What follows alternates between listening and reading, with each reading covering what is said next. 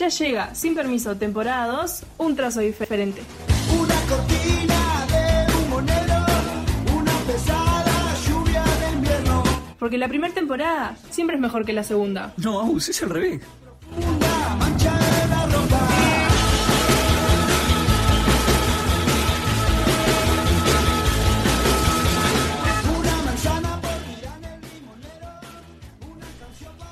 Bienvenidos al décimo programa de Sin Permiso temporada 2. ¿Cómo andan chicos? exuberantes. Con todas estas respuestas que, que tuviste inmediatas, este, con estas respuestas inmediatas parece que estamos re contentos todos. Estamos contentos. Y bueno, contentos estamos siempre. Porque, Estamos humor. porque estamos lunes, 21 horas y no hay otra cosa que estar contento. Fervorosos. Pará, les decía, eh, lunes 21 horas decía Martín, eh, contentos y además el Esto, detalle, lo, lo, puedo decir, yo. No, lo digo yo, si, si es mi detalle. En realidad Me fue mi hizo- detalle, te lo regalo, te lo Me regalo. hizo acordar Mati, pero esto yo lo había... O sea, cuando arrancamos la temporada, agarré el calendario del año 2020 y me fijé todos los lunes, tipo, qué día iba a ser, ¿no? Qué día iba a caer. Y empecé a buscar coincidencias, por ejemplo, del día de hoy, que estamos en el programa número 10, y el día de hoy es 10. Está, de agosto, no queda tan bien. pero-. Programa número 10. Día 10. Poné, poné unos aplausos ahí, Fede, de fondo, ¿no podés? No, nadie me aplaude porque son muy malas. No, estas cosas que- Fede, no se habló de eso. No se esto es aplaude en el radio. micrófono, Pero, Federico. ¿Viste aplauso? ¿Qué querés que haga? No tengo aplauso. Ah, tenías... Grandiosos. Te lo saqué yo, perdón. Mala mía. Sí, lo, sa- Teníamos lo una saqué yo el gran otro día. botonera con sonidos, Sí, lo- pero... lo, saqué el otro día. Es que Bueno, es está, lo que vos, tiene la agenda mismo, amarga. vos mismo querés que no te aplaudan, así Y que... no, el tema es que no me aplaudían nunca, entonces dije, ¿para qué vamos a tener aplausos y nunca me aplauden? Perfecto. Pusimos una encuesta... No, ¿qué me decís perfecto? Está todo mal. Listo. Es Abrazo. como que un redon- redondeemos el tema. Pusimos una encuesta en Instagram y quiero que ustedes me respondan eh, qué hubieran votado. La pregunta decía, ¿qué es mejor? ¿En invierno viajar a un lugar caluroso? ¿En verano viajar a un lugar frío? ¿O eso no se hace? O sea, no me mezcles eh, las temperaturas así. No me cruces hemisferios, sería la... Eh, claro. Bien. ¿Qué responderían ustedes? Ya. Yo me pondría exquisito con los viajes, te digo. Si después viajar, vemos después eh, a qué clima. Eh, tam- no me- o sea, sí, creo que no me molestaría. Si, si hago un viaje donde que el lugar donde voy a ir es frío y ya lo tengo previsto, no me molesta. Supongo que es mejor irse de un lugar frío a un lugar caluroso, pero tampoco sé si está tan copado irse a pasar 40 grados. Tu opción sería ¿cuál?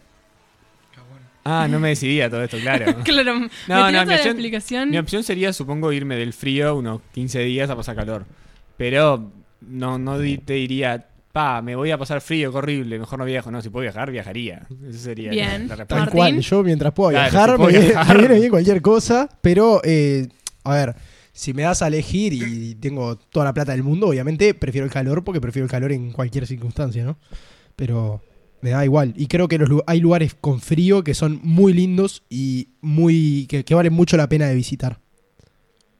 Me parece que, Matías, te cuento que esto es una trampa para el equipo, para el Team Invierno. Nos Sí, acaba- ya lo pensé. Ah, Eh, las, las historias transversales a lo largo de toda la temporada nos están liquidando en Sí, este sí, momento. fue una con trampita, pero yo voy a admitir lo mismo. Creo que si te vas de viaje, no me molesta el calor, tipo irte a un lugar caluroso, o sea, del, del frío al calor, porque creo que si te vas a un lugar caluroso, eh, asumís que vas a tener que ir a un lugar al menos con playas o un hotel con una piscina, y ahí de vacaciones y con piscina. Ah, genial. Era de mochileros la cosa, no sé qué te o estás- sea, aunque son team invierno, dicen Qué eh, cómodo que es Agustín. calor, ¿no? Qué cómodo, cómo me está mostrando Pero la claro, faceta. me- si me están edi- Estamos diciendo, nadie habló de qué, de mochilero, vos ya estás... Perdón, hablamos Sí. de viaje y dijiste, ah, ¿se me puedo ir de viaje? Ah, es lo Y- mismo. Mismo principio de comodidad. No sé. Yo creo que para mí sería algo mal de vos. indiferente eso. O sea, no me fijaría, ah, no, flojita. voy a hacer un viaje, creo que elijo el destino y en, y en la época que yo pueda. No, no me importaría el si, si en invierno me voy a un lugar caluroso o al revés. Creo que votaría el eh, indiferente. No, no, me, no tendré problema con eso. Sí, me da pena todo. Vos venís mostrando a lo largo del año, no, que team invierno, no sé qué, y acá ya aflojás, pero está bien. Eh, No, está bien, vos viniste con el team invierno y dijiste te vas a pasar 15 días al calor, así que Bueno, un- lo- aflojaste ah, más vos que yo. No, mira, yo te explico. Lo bueno en exceso, todo en exceso es malo. Hasta lo bueno. El Team Invierno viene La a pueden con- marcar, la frase es mía, se viene- va a aburrir. El Team Invierno viene a concientizar a nuestra audiencia, no como Claro. ustedes, soberanos de la Es verdad. que es para que lo valores. Te vas 15 días y después volvés y dices, pa, qué Qué ganas de volver y cagarme frío con menos 3 grados. Te cuento igual que el, 70 el 73% de las votaciones fue para la opción que decía eh, en invierno irse a un lugar caluroso. Es decir, que la mayoría de nuestros oyentes son team verano.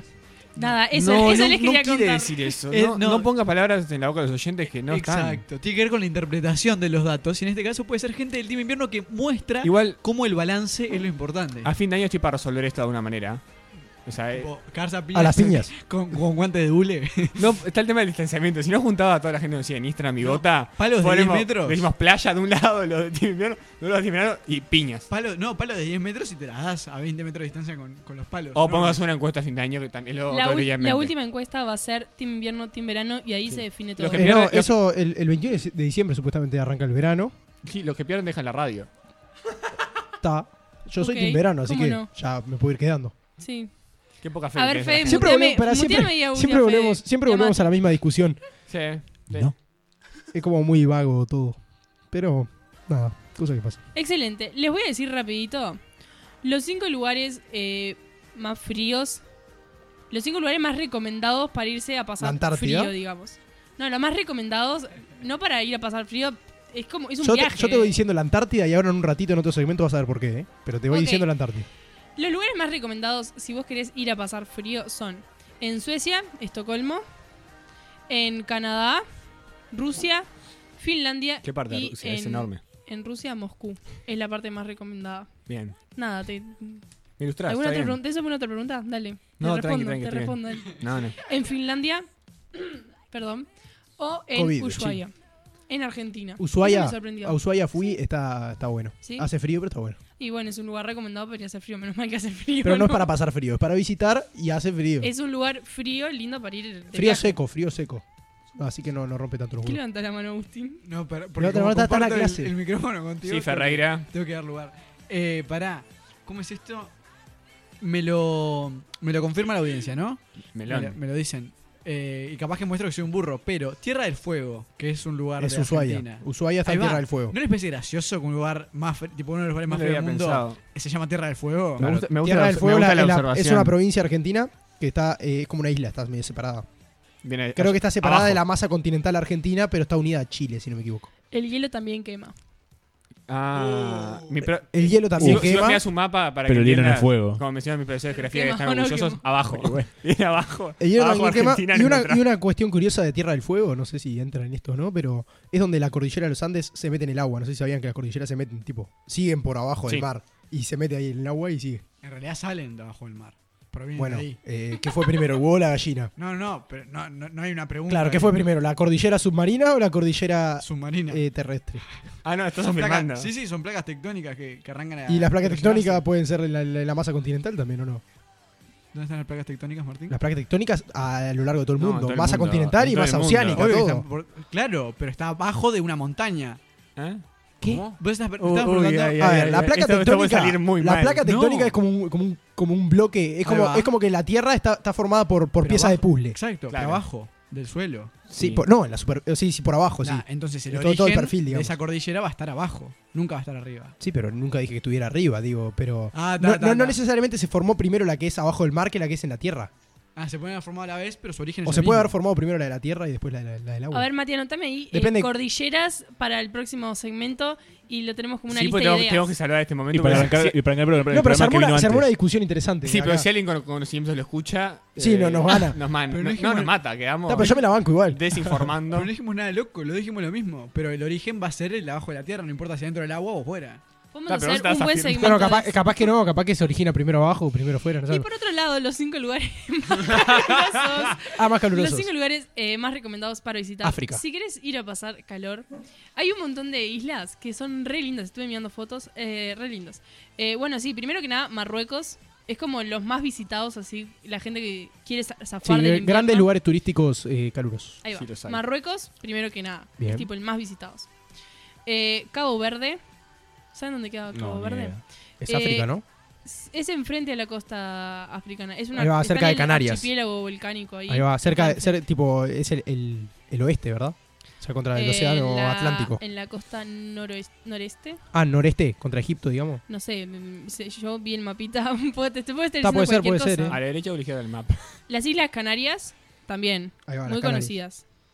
Eh, en India, que yo dije, India, India. y miré y hay, hay Hace calor en unas India. playas, sí, ya sé, pero dije, en un lugar tipo atractivo así, tipo turístico, y está re Mira, en el. Océano Índico Ahora hay tremendos lugares India. para ir, eh. Y Madeira. ¿Saben? Madeira es una isla que está en el Atlántico. En el Madeira es, portu- es portuguesa, eh, una isla de archipiélago llena de montañas. Mira, Este- yo no sabía, lo, google- lo googleé y está súper linda. Así que próximo destino, eh, Sí, cuando igual salgamos tengo del entendido que es Uruguayando, un poco to- tormentoso, ¿no? El, el- el clima ahí en Madeira. puede ser, no sé, ¿sabes el clima de Madeira? Sí, sé. No, Después no puedo te- estar mintiendo igual y no, nos No, vamos a de- dar cuenta. después te cuento por qué, pero sé que, que bueno, es un clima un excelente. poco hostil. De cuando sale- Misterioso, ¿qué? después de que nos cansemos de, de los Uruguayando y terminemos de recorrer todo el país, podemos irnos hasta Madeira. Y vamos. Sí, ey, hacemos- ey, vamos. Y dale. Hacemos un Hay unos, programa vi- en hay vivo. unos videos en Madeira. Llevamos busquen traje de YouTube, baño pará. y piló por las uvas. Si están, ahí va. Si están en Madeira, si están en Madeira no, si están en YouTube, Si nos están escuchando de Madeira, a todos escuchan nuestros de oyentes de Madeira, no, eh, hay unos videos en YouTube de unos locos que se tiran tipo por una rampa, por una calle de una montaña, en unos longboards así en Madeira y, y como que Pará. está súper salado, agarra una velocidad increíble. ¿A dónde nos pueden mandar mensajes y nos puede escribir la gente que está en Madeira? Ay, casi te olvidás. en Ma- Si estás en Madeira nos puedes escribir a Instagram y a WhatsApp. Y si estás en Uruguay también nos puedes escribir a Instagram y a WhatsApp. Nuestro Instagram es arroba sin permiso guion bajo uy. Y nuestro WhatsApp no me lo acuerdo. Bueno, che, te lo digo. 091-783-115. Bien, ¿Cómo, Abu, cómo? gracias. Esperá, no llegué a anotar. 091-783-115. Está, eh, eh, si no, está, está en la página web abajo donde están escuchando, nos pueden escribir ahí. Bien, nos, Abajo nos llega un mensaje de un oyente de Madera. Nah, Dale, vamos al primer segmento porque. Pregúntale si está lloviendo. vamos al primer segmento de esta noche. Vamos arriba.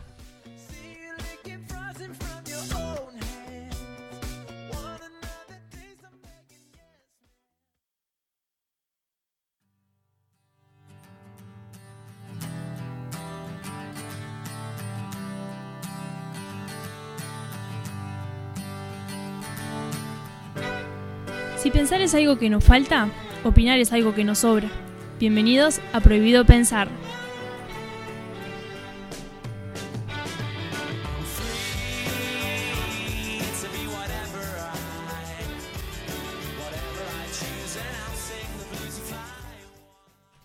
Ah, mira, no voy a decir llegó el mejor segmento porque le estoy mintiendo Sería a toda mentira. la audiencia, a mis compañeros y a mí. Así que. ¿Qué, puede qué vas a decir para no caer tan bajo como nosotros? No, no. Para que te quiera levantar, pero me da pena que te tires tan con unos pequeños incisos. Primero que me hacen bullying porque no llego a la mesa. O sea, estoy con, con los codos que no llegan a apoyarse, lo cual es medio incómodo. Y lo otro es que tengo dos saluditos. El primero a mi primo, que fue con quien charlando hice este segmento. Eh, pues se encontró en la clase y me dijo, voy a ir a tu casa. Entonces le dije, bueno, jodete porque tengo que hacer un segmento de Prohibido Pensar. Y lo hizo conmigo charlando. Y a Martín, porque este tema me lo trajo Martín. Eh, reflexionando Ay, no sé qué es. reflexionando un día y me dejó pensando, me lo anoté y bueno, hoy tocaba prohibido pensar y lo traje sobre eso. El título, a ver si Matías, eh, Matías no, Martín se va acordando de lo que es, eh, se llama Lo humanizante de pensar. Le Ah, puse el título No me acuerdo, no me acuerdo de qué, de qué te estaba hablando. Si nos pesa la razón, Martín. Ah, nos pesa la razón, sí. Ah, por, por ahí arranca la cosa. Y bueno, lo primero, eh, la pregunta es sobre literalmente esto mismo, si es que es eh, una desventaja para el ser humano ser un ser pensante. Por más que es una de nuestras principales características, si eso es un peso que nos cuesta muchas veces incluso la vida. Eh, con eso arranca el, sin el, el, sin permiso, el prohibido pensar de, de hoy. Comienza Tranqui. Livianito. bien arriba. No, arriba sí, pero livianito. ¿Vos querés que hable yo ahora? ¿Sí? ¿Cómo no? No, eh, yo creo que sí, que el, el ser un ser eh, racional es una presión increíble para el ser humano y lo lleva o no lleva, porque también estoy incluido en la, especie, digamos, este, a, esa presión trasladarla a muchas cosas dentro de las que se encuentra, por ejemplo, la maldad del ser humano o la- las conductas autodestructivas. Este, yo todo eso lo asocio capaz, eh, entre otros factores, uno de los factores que creo que, que- que es causante de, de todo lo que es trágico y, y lamentable de, Muchas veces se habla de qué lamentable que está la sociedad, qué lamentable el ser humano, qué horrible que somos, eh, cómo no cuidamos el planeta, cómo no nos cuidamos entre nosotros, etcétera. Yo adjudico como una de las razones, de muchas razones que hay, este, una de las razones es la presión que sentimos eh, al, al ser seres racionales y tener que pensar. Me encantó, es un punto de, de los que iba a tocar que era ese. Pero ya vamos allá de ese punto. El primero es el tema de pensar, eh, bueno, como ser consciente. Primero que todo creo que es una buena eh, clarificación. El tema de a ver de qué base partimos, de qué significa pensar en este segmento. Es como ser consciente de las cosas que hacemos, pensamos, etcétera. Eh, lo primero creo que es algo justo decir, que es que no todos llegamos a sufrir el tema de, de, de la preocupación de pensar o sobrepensar las cosas. Muchas veces va pegado, va muy de la mano el sufrir con la moral. Porque básicamente el, el sufrimiento va con la culpa. Y esa culpa claramente con la, con la moral. Gracias por mutearme, Fede. No sé si te está aburriendo. Eh, y entonces lo primero, bueno, se me vino a la cabeza enseguida cuando hablé pensando en necesidades, en que nosotros podemos llegar a ese tiempo de ocio para pensar, nos lo podemos dar cuando comemos y cuando no tenemos la preocupación de a ver si llegamos al final del día para comer. Eh, y hay claramente autores que hablan de esto. Uno de ellos es el psicólogo humanista eh, Abraham Maslow. Háblame, Mati. Sí, que igual cuando vos hablas de. Vos estás hablando de cumplir ciertas cosas básicas. ¿no? Exacto. Bien. Creo que como ser seres pensante de alguna manera, como que la necesidad básica, si vos la tenés satisfecha por ser pensante, va a escalar algo más lo básico. Y de alguna forma vas a encontrar la inconf- inconformidad y algo por lo que ir a buscar. Que está buenísimo, ¿eh? Digo, creo que tenemos que tener una razón por la que seguir. Pero, pero así como decís, al final del día comer, si yo tengo eso, después al final del día va a ser otra cosa, y otra cosa, y otra cosa probablemente. Sí, y no digo que por eso seamos inconformistas, simplemente que como seres pensantes de alguna manera, este, nos vamos a poner como objetivos. Exacto. Sí, es y que, que, eso es lo que que nos- después es lo que capaz que, comillas, vos dijiste, te puede pesar. Exacto. Y lo que nos moviliza, ahí va, exactamente, entiendo. Eh, esta pirámide básicamente habla de lo que comenzamos nosotros. O sea, una pirámide que basa, la base tiene una pirámide y a medida que vos vas, eh, ¿cómo se diría? Eh, logrando estos ítems, vas yendo cada vez más alto. En este caso, el humanismo habla de la autorrealización de las personas. O sea, las personas se sienten bien cuando se autorrealizan. Y esta pirámide decía, primero, si no tenés las necesidades fisiológicas cubiertas, no vas a llegar al siguiente escalón. El segundo es la seguridad, o sea, lo que tiene que ver con estabilidad, por ejemplo, económica o miedo a no ser matable, digamos. El, la- el tercer escalón es la afiliación, que tiene que ver con la sociedad, el pertenecer a un grupo, ser afectivamente activo, que te quieran, querer, etcétera. El cuarto ya es más elevado, que es la autoaceptación, el reconocerse como una persona, tener una identidad. Y el último es la autorrealización, que es uno de los ejes del, del humanismo. Y la pregunta es, a veces, ¿cómo sobrellevar? O sea, no importa en qué punto de esta escala piramidal estés, todos a veces nos hacemos preguntas que son muy fuertes por el, nuestro- el propio contexto de lo que vivimos. Por ejemplo, si te muere un familiar. Y hay preguntas fuertes ahí. ¿Por qué él? ¿Por qué no yo? ¿Por qué vivir si vamos a morir? Muchas preguntas que no se tratan de sentarse a, a filosofar, se tratan de que en un momento en tu vida, por cualquier cosa que vivencies, está ahí. Entonces, ¿cómo hacer que estas cosas no pesen ¿Cómo digerirlas? Siendo animales. siendo animales? Siendo animales no racionales, justamente. No, o sea, a ver, eh, hay muchas preguntas de las que vos eh, decías recién, son como co- comunes en el buen sentido, comunes de que eh, mucha gente se las hace o de alguna forma se ha estudiado sobre esas preguntas de alguna manera. Y creo que como sociedad ya de por sí tenemos como un mecanismo de, de aceptación o, de, o, o normal. Tenemos un mecanismo de cómo aceptamos estos sucesos y cómo sobrellevarlos. Y más o menos eso también siendo parejo de alguna forma para todo el mundo y hemos desarrollado como sociedad una forma de ponernos a estas adversidades o de respondernos ciertas preguntas. Como fue capaz que en algún momento, este, como puede ser la religión, por ejemplo, y ante la religión, ante la pérdida de alguien, este, justificarlo todo por la religión y encontrar una respuesta ahí y bueno, internamente te calmó. Hablaste, hablaste de sociedad, Mati, no sé si va por. eh, capaz que no entra en, en esta discusión, pero nosotros, los seres humanos, ¿no? La especie humana, ¿piensa y usa la razón porque vive en sociedad o vive en sociedad porque usa la razón? ¿Los animales viven en comunidad? ¿Eso Comunidad, no, sé si viven en sociedad, porque No, nosotros, sociedad no. nosotros nos, nos referimos muchas veces a la, a la sociedad como ese, ese bloque de, de- de- de humanos que, Como, si no fuéramos pensantes, como- igual hubiéramos de alguna tendido, forma. por instinto hubiéramos tendido a agruparnos seguro. Sí, agruparnos, pero no sé si, a- si Después actuar, como, una si identidad actuar cultural, como sí. sociedad y lo que nosotros llamamos sociedad, eh, creo que está completamente ligado a, a nuestra condición de seres pensantes. Ah, obvio. Eh, volviendo a la pregunta que hacías de, o sea, cómo hacer para que no pese. Es que para mí no, hay- no es una pregunta eso, o sea, tiene que pesar. O sea, ¿cómo no va a pesar? O sea, estamos hablando de la muerte, ¿entendés? Y que se muera un familiar siempre va a pesar y por suerte pesa, porque si no, eh, nos podríamos hacer todavía más preguntas de todas las que dijiste antes. Pero eso porque vos naciste y pensás que, que- que está bien que pese, pero yo que sé, capaz que un animal. Este, bueno, hay animales No. que creo que, que- que también sufren la, la pérdida de un familiar en ese caso, pero este, Agustina capaz que hay, hay especies que se muere, se muere la madre o el hijo y vayan y se lo comen. Agustina va, creo, a hacerse cargo de nuestra condición de seres pensantes, ¿no? Claro, pero esa es la presión de la que yo hablo. Sí, pero como presión, si vos la aceptás. Es, Y pero es porque no tenés el otra que primer aceptarlo. paso para después. No tenés otra que aceptarla porque No, si no- inconscientemente vos vas a si no pensar. la- pero si no la aceptás y no la querés aceptar, eh, te vas a caer en el bucle de las preguntas sin responder y no le vas a encontrar nunca una respuesta. Capaz que pensando tampoco. Pero si no la aceptás, vas a caer en algo que no está bueno. Sí, me acabo de dar cuenta que el nombre del segmento es Prohibido Pensar y justamente estamos hablando de que no nos podemos escapar de, de esa condición de pensar. Entonces, es como que nos dicen que está prohibido pensar y todos vamos a estar yendo contra la ley, digamos. Igual, eh, haciendo honor al título, estas cosas, ¿cuántas veces las pensamos? ¿Cuántas veces las reflexionamos? Eh, no, no, no tantas, pero pensar pensamos siempre. Pero creo que también hay algo de lo que dice Agus que yo lo tomo por el camino, creo que por lo que dijiste, que si no pesaran esas preguntas, el sentido sería cada vez más burdo de la vida. O sea, te volverías cada vez más animal. en Sacá el eso. ejemplo de- del ejemplo que pusimos y hablemos de cuál es el sentido eh, de mi vida hoy. Claro. ¿Cómo me quiero realizar? Exacto. ¿Qué quiero estudiar? ¿De qué quiero trabajar? ¿Y cuál es mi objetivo de familia? Un animal no lo va a tener, va a querer cumplir su instinto Exacto. de supervivencia. Pero es que el pensamiento trae consigo eh, la capacidad de abstraerse en tiempo y espacio. Pero ah, vamos al ejemplo más bobo. El domingo se jugó el clásico Mm. y yo qué sé, y cada uno quería quedar en su equipo. Mm. Porque pensamos, digo, un animal Da lo mismo. No- lo bueno, no existiría el fútbol. no existiría, no existiría competencia, no existiría. A ¿Vos decís que no juegan al boxeo, tipo los leones? Mm, No, Martín. Capaz que. Eso es otra pregunta, pero es que Comentario que aporta de Martín. le damos sentido, como seres pensantes, a un montón de cosas que si fuéramos simplemente instinto y supervivencia no le daríamos ese sentido. Sí.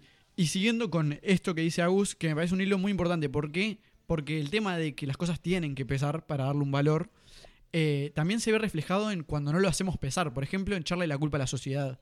Hay muchos filósofos, bueno, mucha gente argumentativamente cuando piensa, digamos, e intenta argumentar a favor de algo, habla del problema de la sociedad, que no cambia, que uno no puede hacer cambiar las cosas. Y es una mentira tan grande como que existe... Iba a cagar la, vida de un niño, ¿viste? Pero, eh, pero eso es una gran mentira, porque la sociedad eh, se formó como un constructo que es un ente, una palabra que refleja un concepto muy grande y abstracto, pero que la sociedad no deja de ser un cúmulo de personas organizadas juntas. Y, la y hay una cierta mentira. Hay una verdad que es que yo no voy a poder cambiar eh, que dejen las- de existir las guerras. Al menos que me, eh, me ponga en juego en, una, en ser militante en un activismo social. Que eso lo hace posible, por ejemplo. Mahatma Gandhi es un ejemplo. Y lo hizo mediante la paz. Eh, pero esas mentiras que decimos, tipo, yo solo no soy capaz de esto, y obvio que no sos so- eh, solo capaz de eso, pero por algo vivís en comunidad y por algo existe la motivación. O sea, si no la tenés la motivación, no es la culpa de la sociedad, es tu culpa que no estás motivado para dejar tu vida en aras de eso. Está, sí, es verdad. Hay un doble juego, me parece, con no soy capaz de hacer esto, que muchas veces es así. O sea, me, me- miro- me frustra cierta situación social. Sí. Yo no la voy a poder cambiar. El ¿Por tema qué? que tengo que aceptar que puedo aportar un mínimo granito de arena para que en algún momento cambie.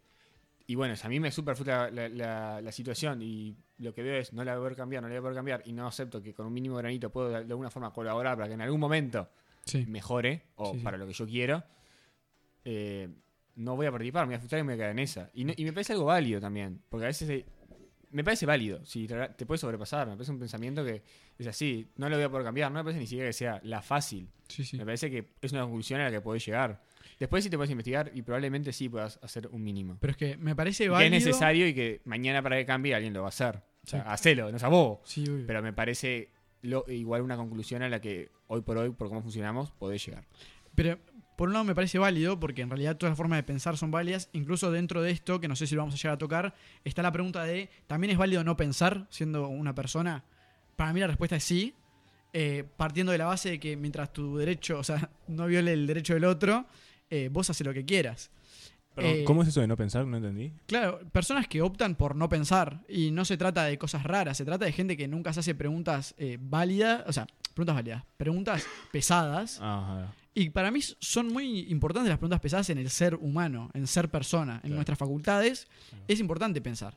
Y Igual estás diciendo, usando pensar como para preguntas pesadas, porque pensar piensan. Es una persona que se. Obvio, sí. que decís, ah, se queda mirando una serie interpretándola y es lo único que hace. Está pensando. Está pensando, obvio. Y está asumiendo un un nivel- disfrute en eso. Eso es lo que no entendía yo. Obvio, obvio.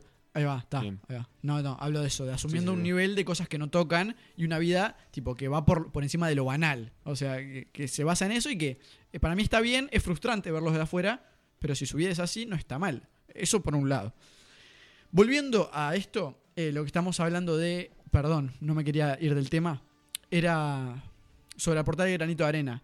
Creo que lo más importante, al menos de mi punto de vista, y, y bueno, claramente no, es el, no soy el que descubrió la pólvora, y, por ejemplo Sartre habla mucho de esto, la condición de ser responsables de que pensamos, creo que no es que nun- nunca es que no podés, al menos que quieras volar. Es que, Agarrás un avión y volás.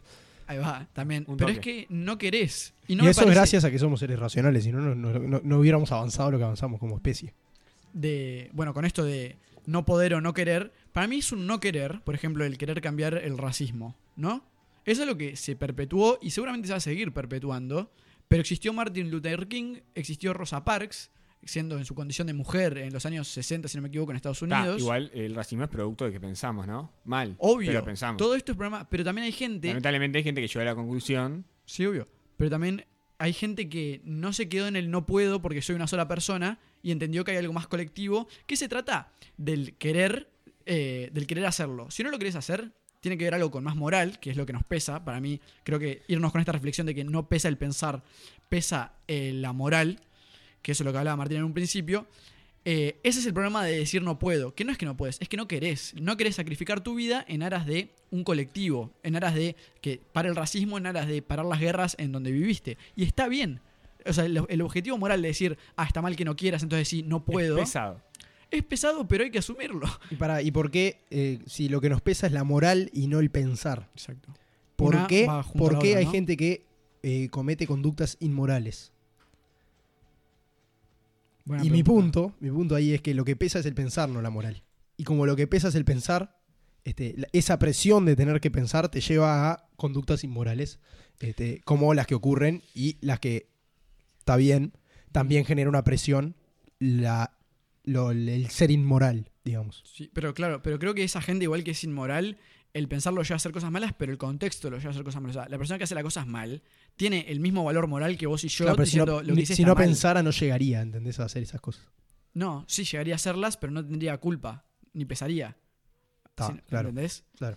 Bueno, Ojo, con hay, hay, hay gente que igual mata a alguien y no tiene culpa, ¿no? Sí, obvio. Eh, ahí aparece la, la- la psicopatología y demás, que, que es otro tema aparte que nos llevaría un largo. programa entero para hablar. Pero irnos con esta reflexión de creo que es importante el asumir las cosas que pensamos y las cosas que hacemos y decidimos, el querer y el poder, y que no está mal no querer hacer algo y no cambiar esa palabra por poder, ¿no? Gracias por el espacio.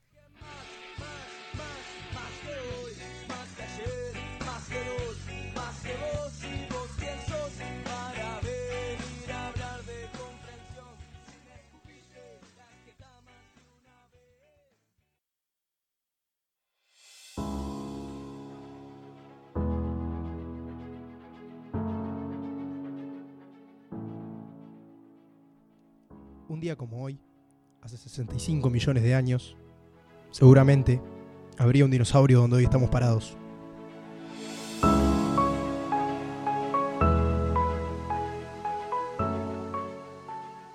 Un día como hoy, dos personas estornudaron a la vez mientras llovía en alguna parte del mundo.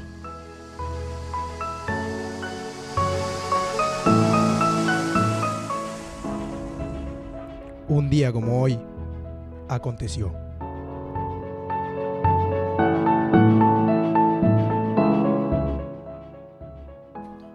Bueno, y un día como hoy, un 10 de agosto, pero del año 2010, hace exactamente 10 años, se registró la temperatura más baja en la historia de nuestro planeta.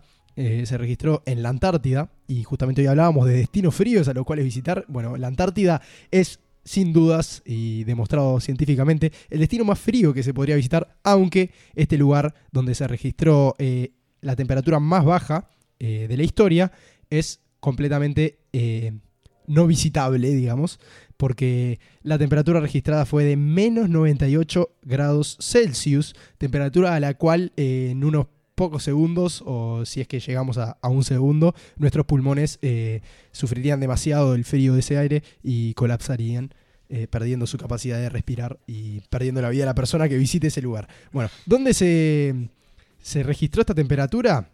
Se registró en una alta cordillera en la planicie de la Antártica, este, donde había unas grietas que generaban unas bolsas de aire eh, súper como muy frías, donde se registró eh, esta temperatura de 98 grados bajo cero. Se analizó mediante imágenes satelitales, eh, porque es imposible ir a medir con un termómetro la temperatura de ese lugar, este, durante 32 años la temperatura de la superficie en esos lugares y se llegó a la conclusión de que era la temperatura más baja registrada. El récord hasta entonces, hasta el 10 de agosto del año 2010, eh, era de 89,2 grados bajo cero, registrado en una estación de investigación rusa llamada Vostok y fue en el año 1983.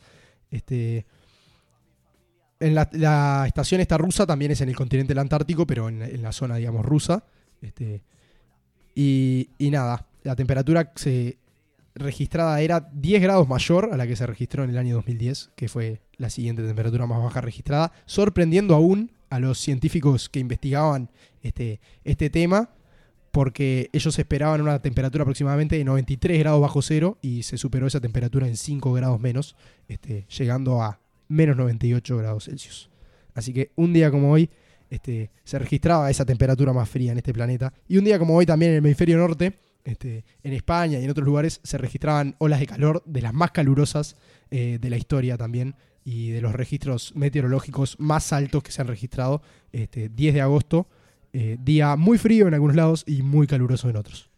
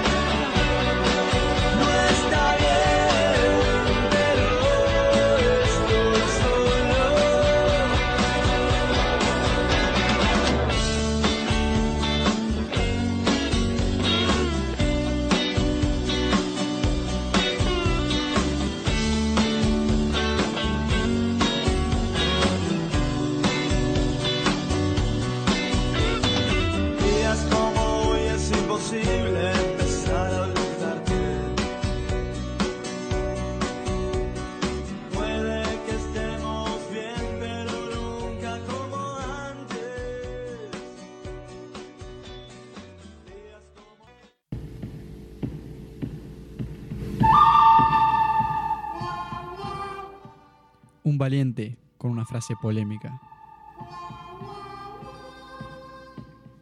Cuatro detractores con un solo objetivo, hundirlo en un pozo sin fin. ¿Logrará demostrar que se la banca? Llega sin permiso. Me la banco. La consigna parece sencilla, parece clara. Ya hay olorcito de atención en el ambiente. Ya está todo medio picado. Ya las miradas se van cruzando y nadie sabe para dónde disparar. Pero les voy a repasar rápidamente las reglas del juego. Martín hoy nos trae una afirmación. Nos firma algo bajo su autoría. Y con cinco argumentos que va a decir, este, sin que nosotros lo interrumpamos, va a intentar, va a intentar este, defender su- su argumentación. Nosotros, con todo el tiempo del mundo, y vamos, además de que vamos a ganar, vamos a intentar destruirlo un poquito. ¿Qué tenés para decirnos? Bien. Me parece que sos un cagón. Nada, pero Mi afirmación es la siguiente. Dormir la siesta es necesario. Y esta no debe durar más de una hora. Y me la banco. Arranco. Para comenzar, y con el fin de ahorrarles intentos que en vano serían, de tirar abajo mi sólida afirmación, cuestionando el concepto de siesta o poniendo en duda cuándo se puede considerar una siesta y cuándo no, voy a darles la definición de siesta en la que se basan todos mis argumentos. Según la Real Academia Española, la siesta es el tiempo destinado a dormir después de comer. Y remontándonos a la historia de este hábito, la siesta surgió como un método para combatir el calor extremo del verano en los países mediterráneos desérticos, con un pequeño descanso en el momento del día en el que el calor es más fuerte, justamente después de almorzar. Y para los que predican que la siesta es un mal innecesario, aquí el primer motivo por el cual dormir siesta es necesario. Un estudio de la NASA sobre pilotos militares y astronautas somnolientos descubrió que una siesta de 40 minutos mejoró el rendimiento en un 34% y el estado de alerta en un 100%, según la National Sleep Foundation, organización sin fines de lucro sobre la ciencia del sueño y la salud. Tomar una siesta puede hacerte estar más alerta durante el periodo inmediatamente después de despertarte y tal vez horas después del día. Una siesta corta también puede hacerte sentir más relajado. Sin embargo, ¿nunca les pasó de despertarse despistados de una siesta? Esto es por dormir más, del- más tiempo del que deberían. A mí me llama la atención que nos trate idiotas a nosotros, no me, preocupa. Pero que trate idiota a la gente, me molesta. Pero me molesta, porque la gente que me escucha todos los lunes. Y les dijo, les explicó lo que era una siesta. ¿Te das cuenta, no? Estuvo 30 segundos mareándolos, intentando explicarle que era dormir la siesta. Que, si te explicar algo más, que esto es radio, ¿alguien quiere explicar que es una radio? Me llama la atención. Eh, ¿Alguien quiere seguir con los argumentos? Porque ya me calenté. ¿Por qué metió el coso de la NASA? Y solo para decir NASA, porque cuando dice NASA es como que todo Suena suena, importante. mucho. su- claro, suena como más especial. O Luego- espacial. Después de la siesta de 40 minutos dijo que te despertás como mucho mejor, no sé qué. Sí, medio, después se contradijo el mismo, dijo que te puedes despertar medio despistado, no sé qué. Pero ta, ponele que es menos de una hora, entonces como que enseguida de la siesta está mejor. Y dijo tal vez horas después del día. O sea que el, el No. coso científico que dijo no dice horas después. Sumado a que la siesta está incrustada en una, en una sociedad que en general te exige estar haciendo cosas. Entonces, parar 40 minutos, eso es de vago también. No, no es contra la siesta, no es contra la siesta.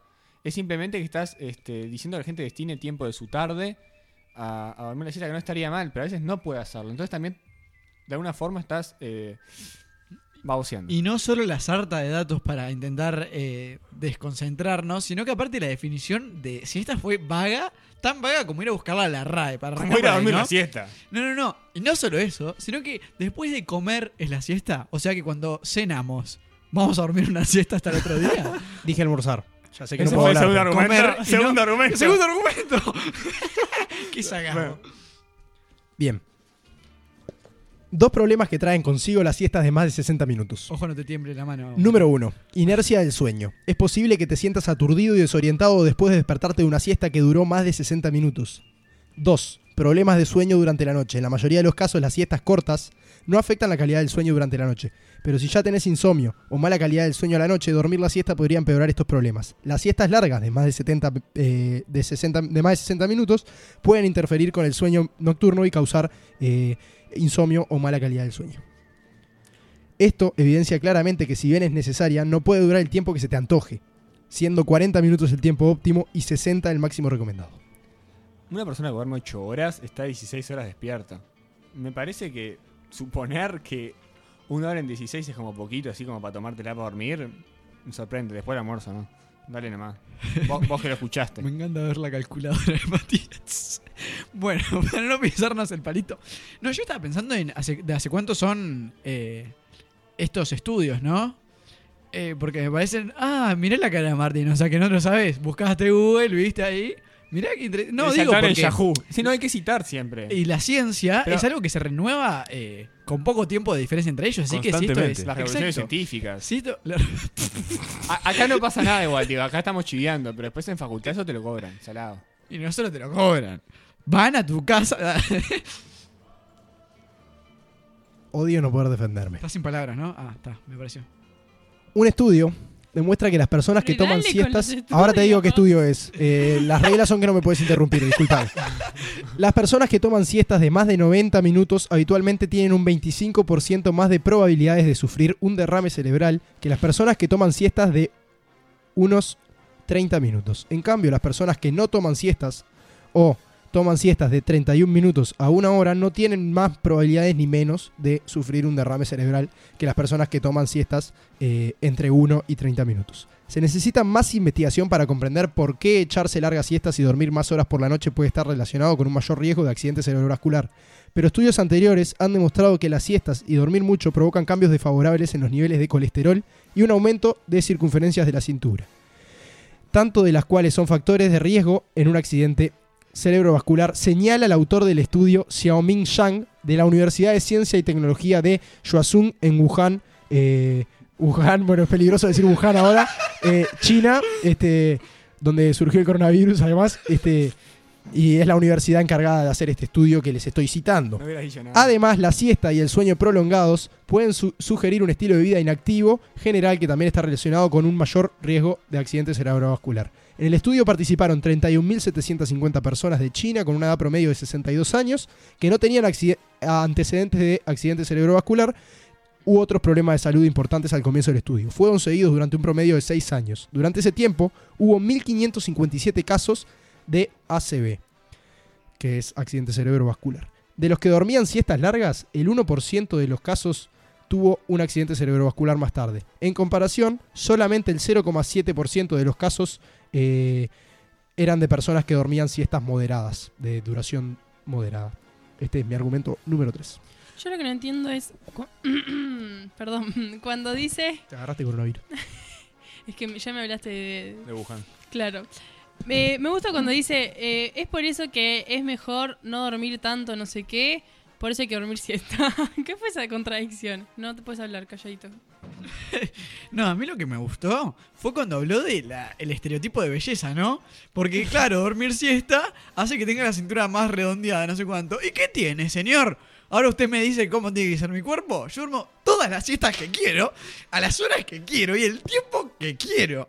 Y para no meterme a hablar de la cifra mentirosa y, y poco firme del 0,03%, que eso puede ser el margen de error en cualquier lado, ¿no? Y sin decir también que estaba generalizando con esa con ese número, ¿no? nah, Porque no está me vas a diciéndome- me- no me- en ningún momento me dijo, hay más probabilidad si tenés más de, si estás en edad de riesgo, tenés 70 años. Me dijo que, entonces, por- puedo interpretar que si tengo 12 años, soy un niño re sano, tengo pro- 12% de una CB cada vez que me voy a dormir.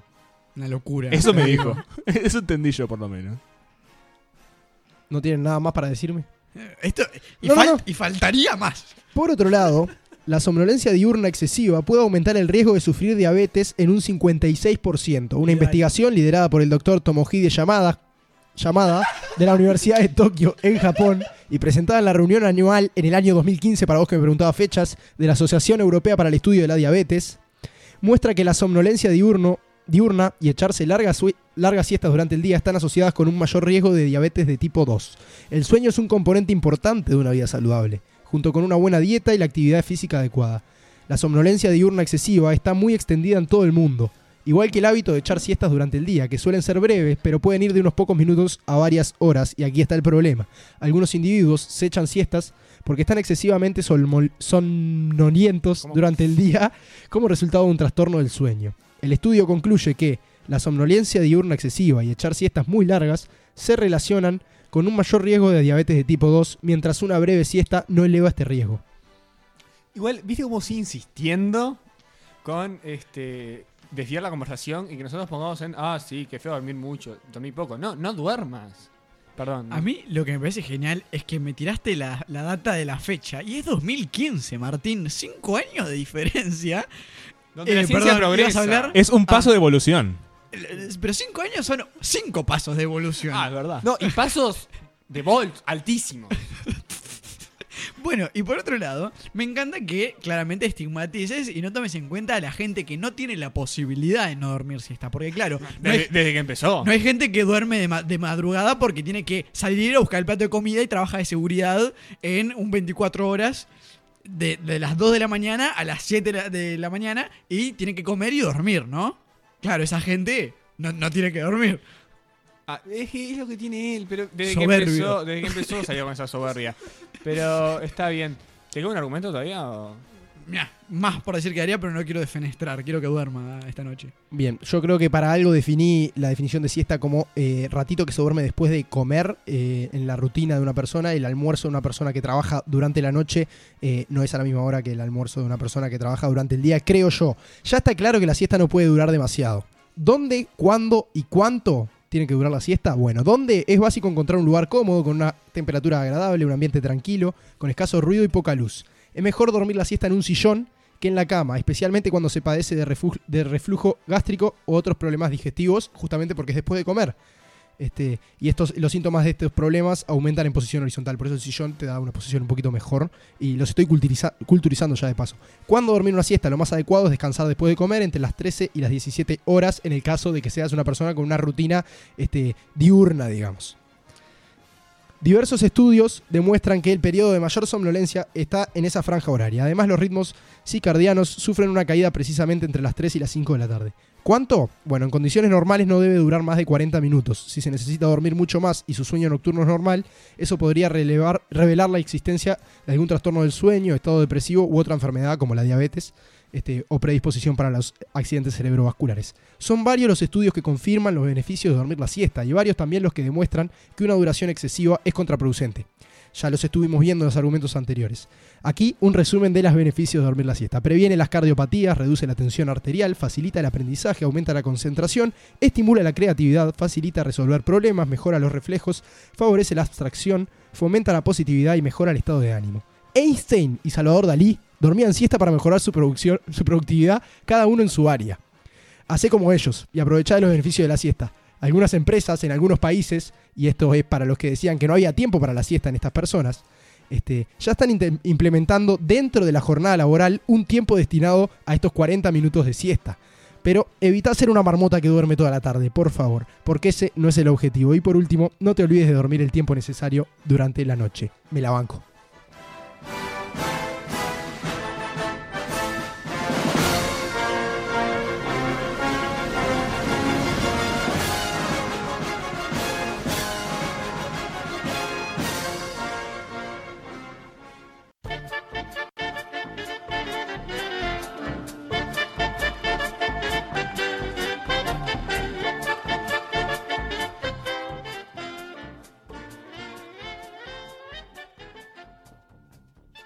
Preguntas y respuestas, velocidad, tensión e incluso algunos datos que quizás no sabías. Aprontate y juega con nosotros. Llegó, jugátela.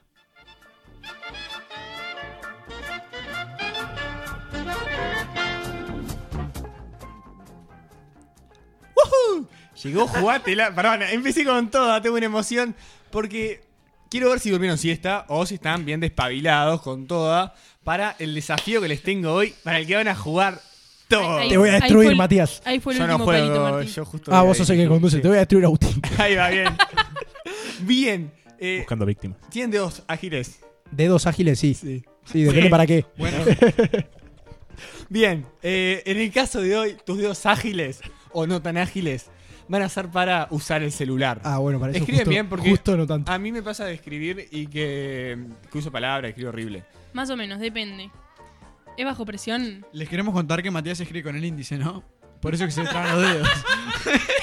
¿Saben que el otro día encontré una manera? eh, ¿Viste el ¿Cómo escriben en el teclado celular? Yo escribo con los pulgares. Que vas Matías como un viejo arrastrando. con el índice. Yo con uno solo. Yo con los Así, meñiques. Y de lejos, viene, viene como anticipando a dónde va a apuntar el dedo. ¿Vieron el. eh, Descubrí el otro día la parte de ir arrastrando las letras. Está bueno. Bueno, está, pará. Me atacan a mí y se van a pelear entre ustedes. Vamos a jugar una carrera de googleo.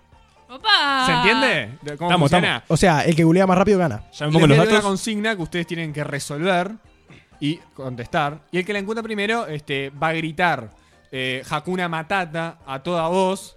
Este, Sin saturar, por favor. Sí, e- este es el primer caso. Puede ir cambiando las cosas que gritan. Ah, bueno. Según lo que ve acá, Ah, más me o menos. encantó, acá. me encantó. Bien, muy bien. Y eh, va a sumar este, los puntos que a mí se me ocurran por la respuesta que tan completa esté o no, o que también me caigan o no, o que tanto me puedan sobornar o no. Bien, Dale. Eh, les cuento.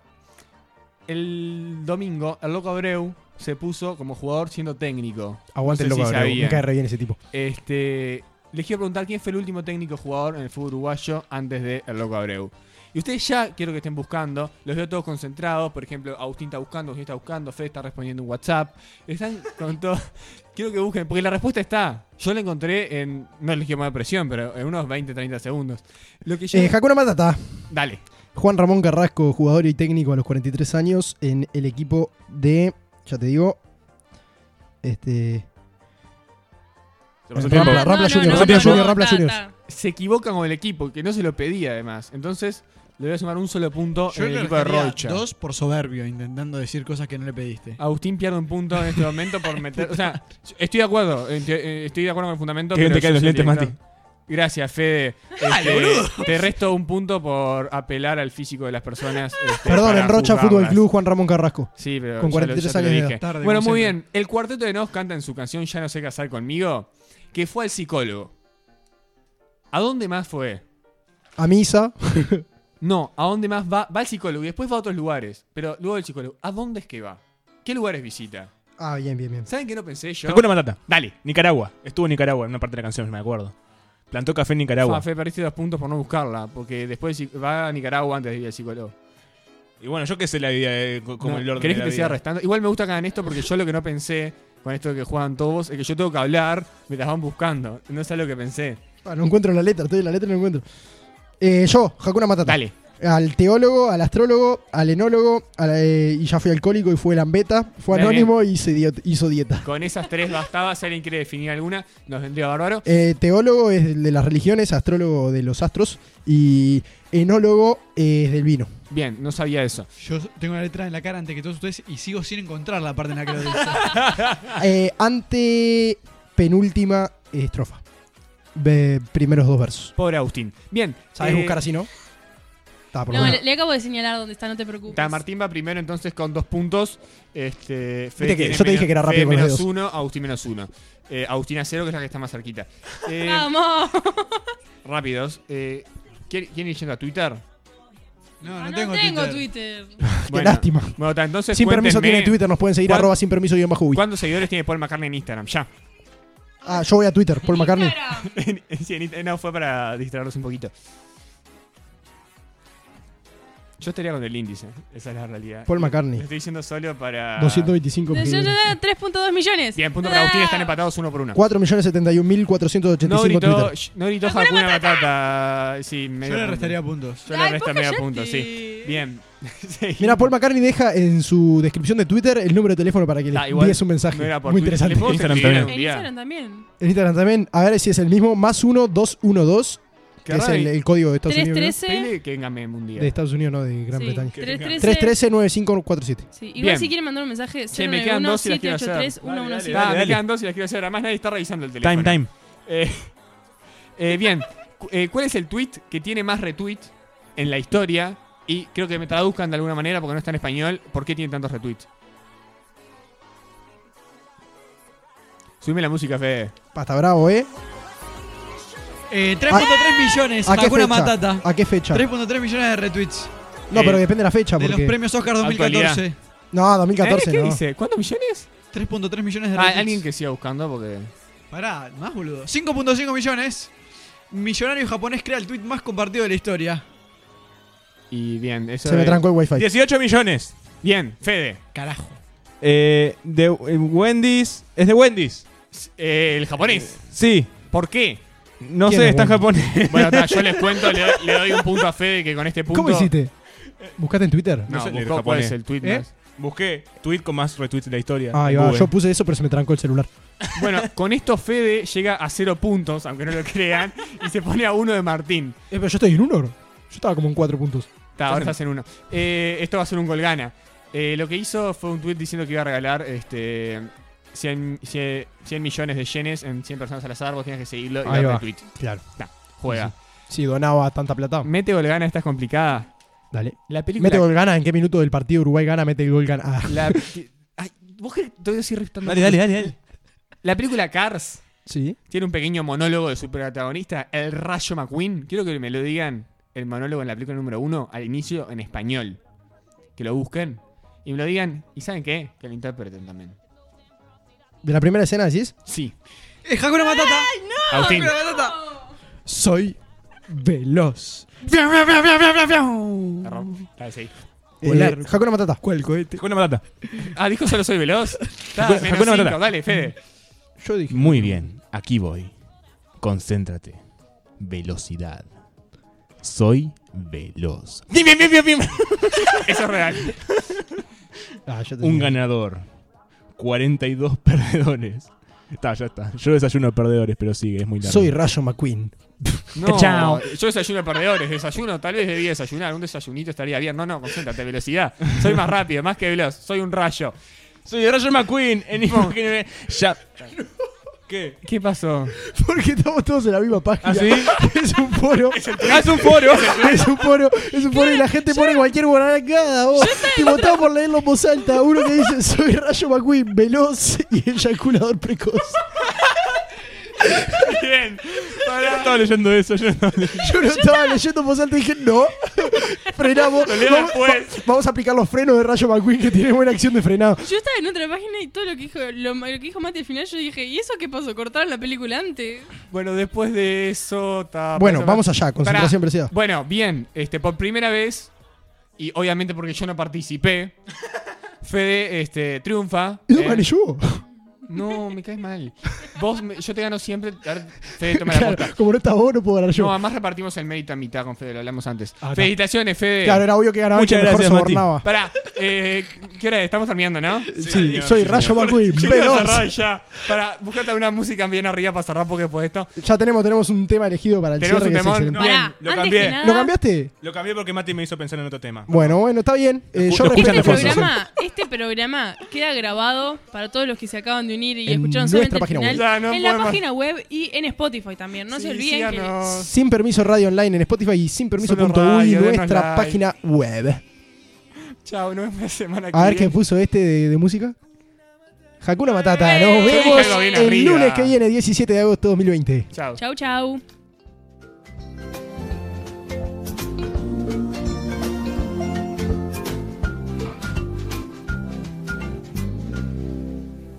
Cuando un joven era él. ¡Cuánto joven era yo! Muy bien. Gracias. Sintió que su aroma le dio mucha fama, vació la sabana después de comer. Un alma sensible soy, aunque de cuero cubierto estoy. Y a mis amigos el viento se los llevó. ¡Qué vergüenza! Mi nombre mucho sufrí yo. Cada vez que yo. No enfrente de los niños. Oh, perdón. Hakuna Matata, una forma de